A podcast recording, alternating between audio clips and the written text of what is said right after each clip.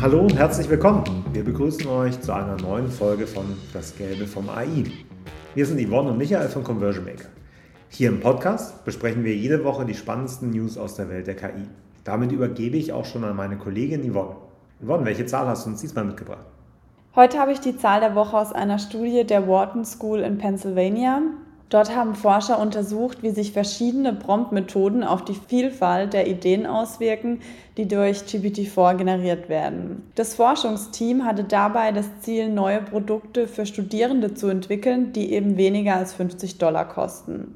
Dabei probierten jetzt die Forscher verschiedene Prompt-Methoden aus von minimalen Prompts bis zu Prompts, ähm, bei denen das KI-Modell verschiedene Persönlichkeiten annimmt und Prompts, bei denen es verschiedene Kreativitätstechniken anwendet. Am Ende war es die Prompt-Methode Chain of Thought, die die meisten einzigartigen Ideen der Lösung erzeugte. Durch diese Methode konnte die Anzahl der einzigartigen kreativen Ideen um 27 Prozent gesteigert werden. Beim sogenannten Co-Prompting ähm, wird das KI-Modell aufgefordert, eine Aufgabe in mehreren Schritten zu lösen, die nicht unbedingt von einer Person vorgegeben werden müssen. Um also die Vielfalt der Ideen zu maximieren, ist die Prompt-Methode entscheidend.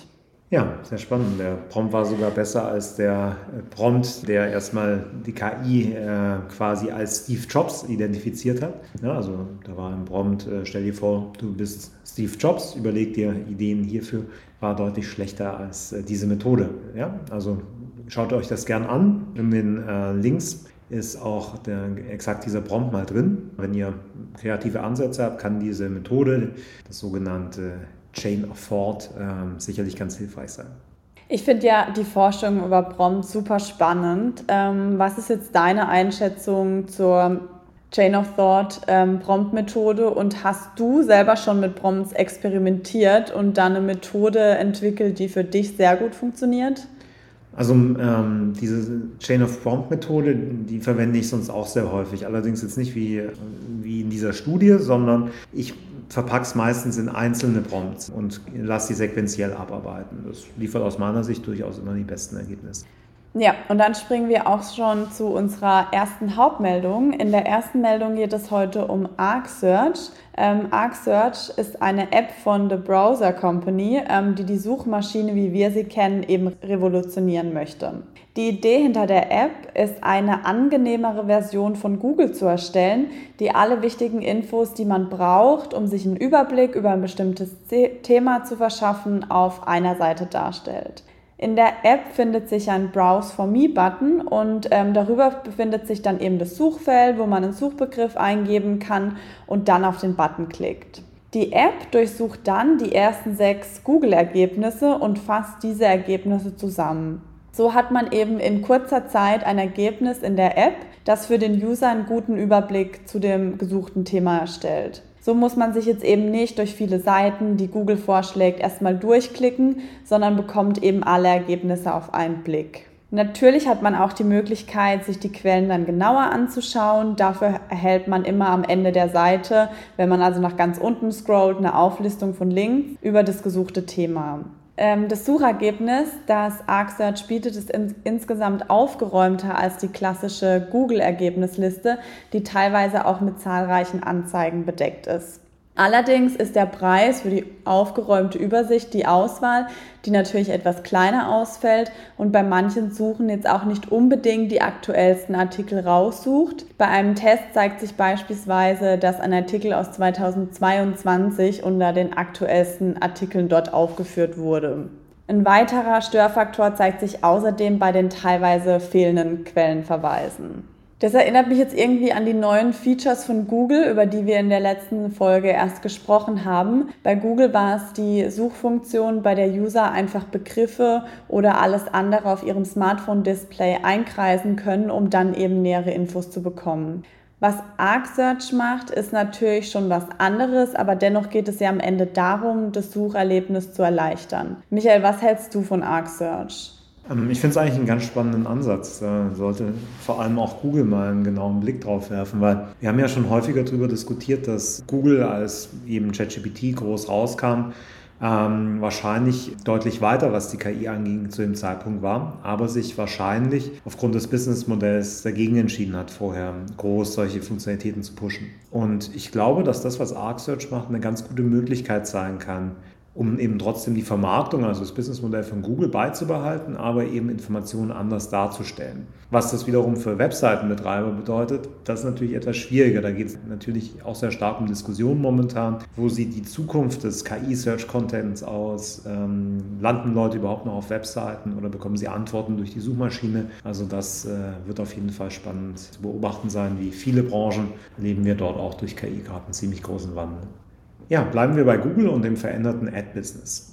Das neue KI-Modell Gemini steht aktuell kostenlos als Beta-Version für Unternehmen und Entwickler zur Verfügung. Dabei hat Google speziell für Werbetreibende die Funktion erweitert und kann nun auch beim Erstellen von Kampagnen weiterhelfen. User müssen dafür nur die URL für eine Website-Landingpage eingeben und Gemini erstellt dann eine KI-generierte Suchkampagne.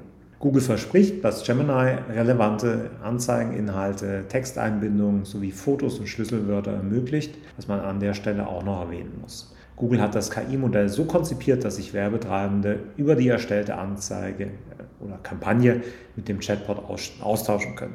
Man kann hier beispielsweise die Zielgruppenauswertung, Kampagnenziele und weitere alternative Möglichkeiten für die Anzeigen besprechen. Und sobald Gemini ein Ergebnis liefert, können Werbetreibende die Genehmigung erteilen, um die Anzeige zu launchen. Der Launch kann nur durch echte Menschen gestartet werden. Der Chatbot hat hier keine Befugnis, eine Kampagne selbst freizuschalten. Was man allerdings nicht ausblenden sollte, sind die Gefahren, die bei Gemini Pro noch lauern.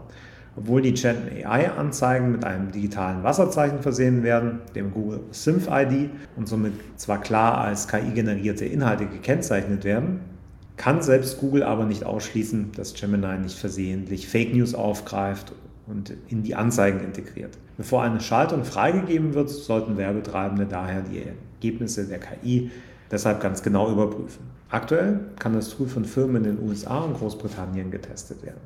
Bei Google scheint aktuell sehr viel um generative KI zu passieren. Was hältst du jetzt von der Beta-Version? Mm, also ich finde es einen sehr spannenden Ansatz. Diese Anzeigengenerierung machen ja schon viele andere auch. Also es ist jetzt nicht nichts weltbewegend Neues, wie ich finde, aber dass es Google selber auch mit anbietet und natürlich die Möglichkeit, eine deutlich nahtlosere und bessere äh, Optimierung und User Experience auch zu gewährleisten, finde ich an sich einen ganz guten Ansatz von Google. Ja. Google ist ja historisch besonders stark im Marketing und im Ad-Business. Denkst du, dass das Unternehmen durch solche Anwendungen der Spitzenreiter bleiben wird? Das ist eine sehr schwierige Frage, weil am Ende des Tages die Werbeerlöse, die werden ja deshalb nicht weniger, nur weil äh, ich solche Anzeigen woanders generiere. Ich glaube schon, dass äh, Google weiß, dass sie zukünftig überall mit KI-Inhalten zu tun haben, sei es jetzt in der generischen Suche oder auch bei Anzeigen. Und ich glaube, es ist nicht so blöd, wenn das Ganze eben direkt in deren eigener KI stattfindet weil sie dadurch einfach mehr Steuerungsmöglichkeiten haben. Ne? Bevor schlechte Inhalte woanders generiert werden, ist wahrscheinlich der Ansatz dahinter, gute in der eigenen KI auch zu, zu erzeugen. Ja. Jetzt kommen wir zu meinem Lieblingspart der Folge und zwar dem Tool der Woche. Diesmal habe ich Murph AI mitgebracht und Murph AI ist eine Text-to-Speech-Software und bietet eine große Anzahl an verschiedenen KI-Stimmen. Aktuell bietet das Tool über 120 Stimmen in 20 Sprachen an. Auf Deutsch stehen einem aktuell sieben Stimmen zur Auswahl. Dabei variiert auch das Alter der Stimmen. So kann man jetzt zum Beispiel zwischen einer Stimme, die von einem jungen Erwachsenen gesprochen wird, oder einem Mann von einem mittleren Alter. Die Bedienung des Tools ist eigentlich relativ simpel. Man gibt einfach den Text ein oder lädt das Textdokument hoch, das man in die Sprache umwandeln will und wählt dann die gewünschte Stimme aus. Dabei kann man auch die Tonhöhe und die Sprachgeschwindigkeit anpassen. Wenn die KI-Stimme zu schnell spricht oder es eben Pausen fehlen, kann man diese auch noch manuell einfügen, damit die Stimme natürlicher klingt.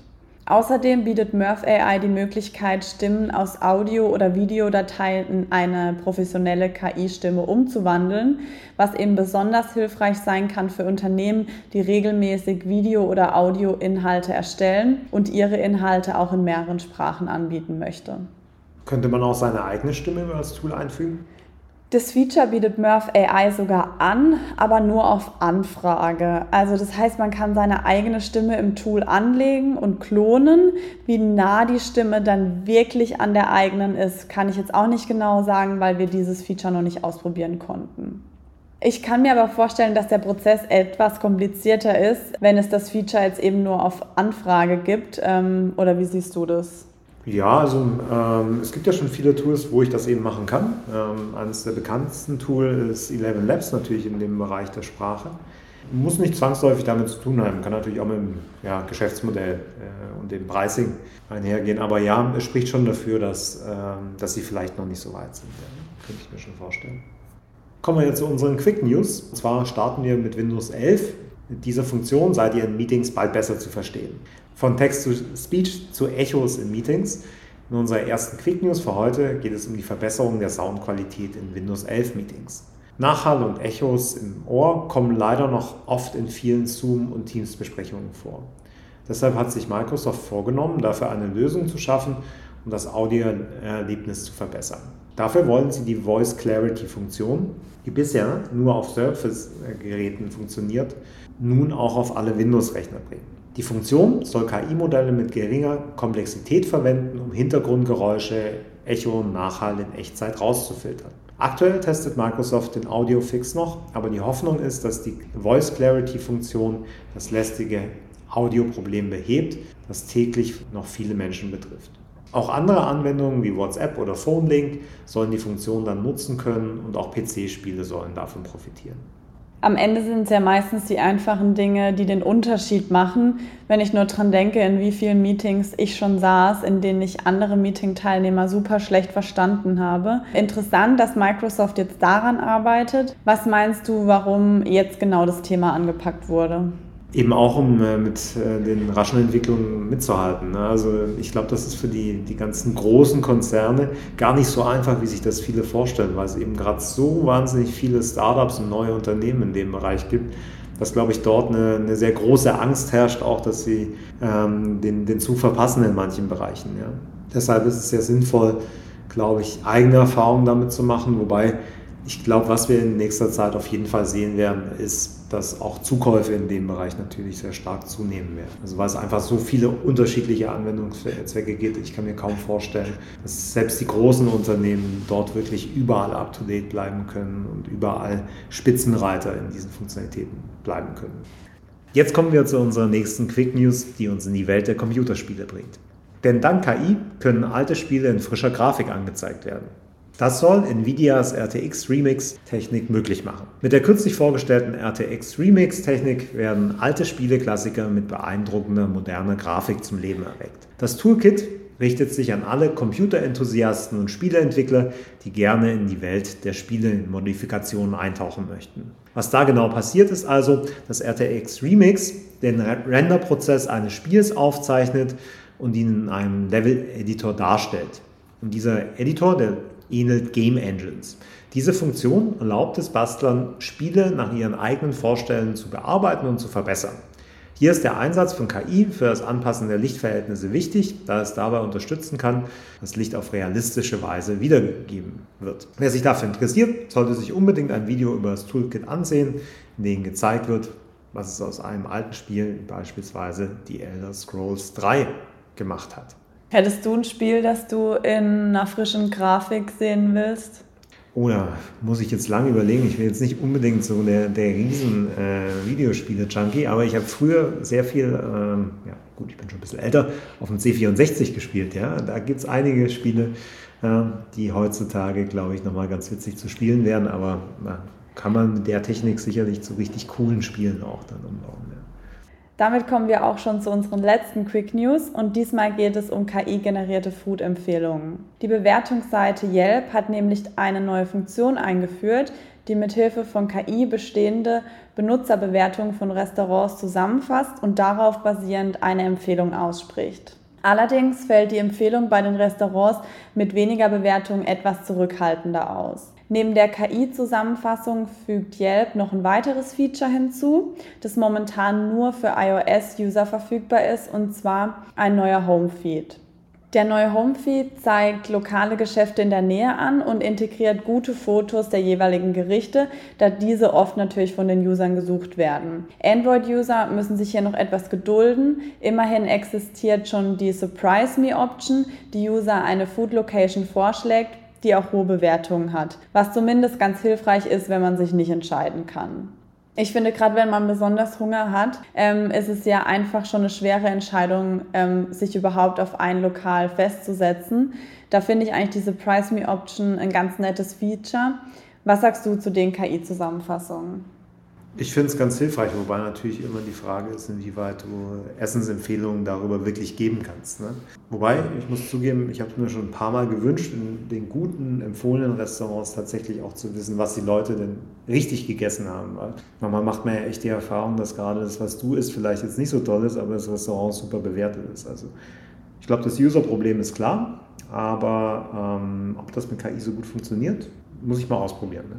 Ja, es bleibt spannend und vor allem unterhaltsam in der KI-Welt. Mal schauen, was jetzt nächste Woche kommt. Ja, das auf jeden Fall. In dem Sinne, danke euch fürs Reinhören. Wenn euch diese Folge gefallen hat, freuen wir uns über eine Bewertung. Abonniert uns gerne, um garantiert keine neue Folge zu verpassen. Habt eine schöne Woche. Tschüss und bis bald.